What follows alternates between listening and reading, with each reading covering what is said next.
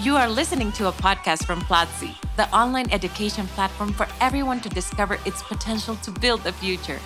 For less than $1 a day, have access to more than 400 courses on programming, marketing, design, audiovisual production, and entrepreneurship. Take one of our free courses at platzi.com slash speak podcast and discover why we are changing education in Latin America.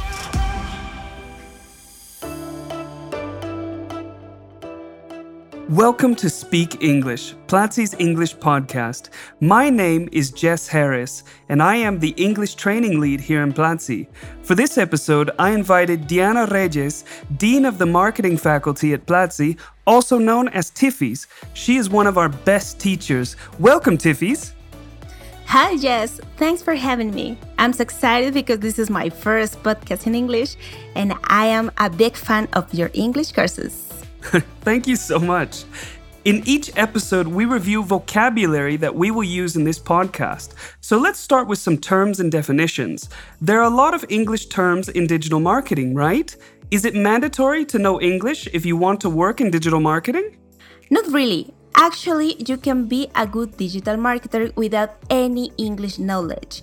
But some platforms, documentations, and dashboards add English first. So, my recommendation is start to learn English as fast as you can. Let's take a tour of the most used terms in digital marketing. Branding. Branding is the promotion of a particular product or company by means of advertising and distinctive design. An expert on social networks and the person in charge of digital strategies and of the management and development of brands online community. Engagement. Social media engagement measures the public shares, likes, and comments for an online business's social media efforts.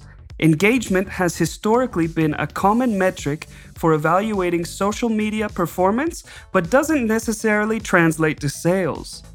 SEO or search engine optimization, a digital marketing strategy that focuses on your website's presence in search results on search engines like Google. Marketing funnel. A marketing funnel describes your customer's journey with you, from the initial stages when someone learns about your business to the purchasing stage, marketing funnels map routes to conversion and beyond. Our trivia question for this episode is Which courses has Tiffys recorded in Platzi? Stay tuned to find out the answer. Now, Tiffys, tell us about your role. What does a dean do at Platzi?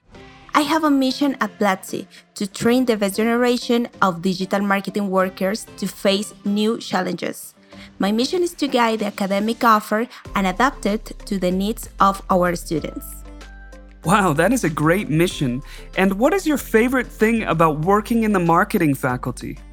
Well, my favorite thing with marketing faculty is listening to the students and understanding their reason for studying digital marketing. Some of them want to start or have a small business.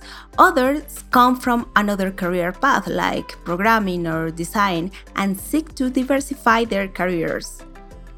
On the other hand, some of them work in agencies and seek to specialize. All marketing students have different needs, so we want to help everyone fulfill their dreams with Platzi. Wow, that's amazing. And how did you learn English, Tiffys? Do I know English? Yes. It's funny because the first time that I took a real English class was at Platzi. My education was public, and uh, the English classes that I had never went beyond the verb to be. However, I was always passionate about technology and I tried to learn on my own using books, movies, and even video games in English. One of my biggest dreams was to travel the world, but I couldn't afford it until I could pay for it. Traveling allowed me to practice, meet new people, and encouraged me to study more. Right now, I'm trying to get to a C1 level in English using Platzi courses and a personal tutor. Oh, wow. And how has English helped you in your career? It helped me a lot. People who have helped me the most in digital marketing have passed on their knowledge in English because it is the language that we have in common. Learning English helps me challenge myself, study more, and never stop learning. It has also given me the opportunity to read amazing books on marketing to do my courses at Platzi. Very interesting. And why is English important if you work in digital marketing? Even if you speak Spanish, you will always come across terms in English. It's important to know how to pronounce them well, but also to understand them. There are many terms that you don't have any translation or we prefer to say in English first. Even if our conversation is in Spanish, for example, engagement, reach, social media, budget, or MRR. Hmm. Could you share with us a personal experience in which knowing English was useful?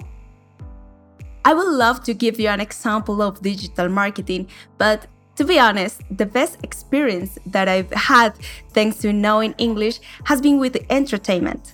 My favorite video games, series, books, and movies are in English. Understanding in the original language has made me enjoy the content more and appreciate every single dialogue much more without second interpretations. Sometimes translation can destroy the magic of art, and I love art. I agree. I, I think the original language makes everything a lot better. What would you recommend to other marketing students that are learning English?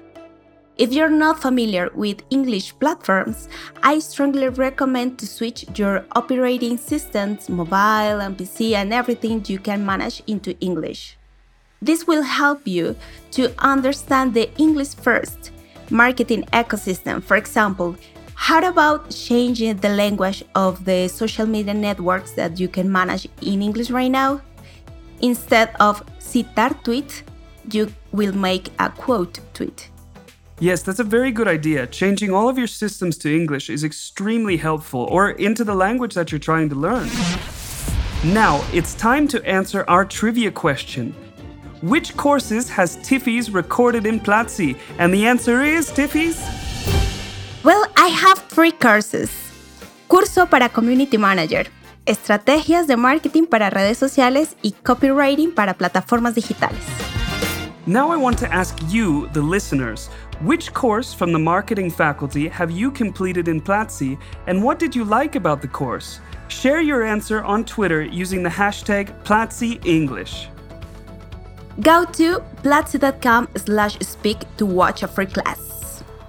Thank you so much for being here, Tiffys, and thank you all for listening to this podcast. Thanks, Jess, for having me. Everyone is welcome to learn digital marketing at Platzi. I'll see you there. This was Speak English, Platzi's English podcast. Thank you for listening. Share this podcast if you liked it, and remember to follow Platzi on social media. Till next time.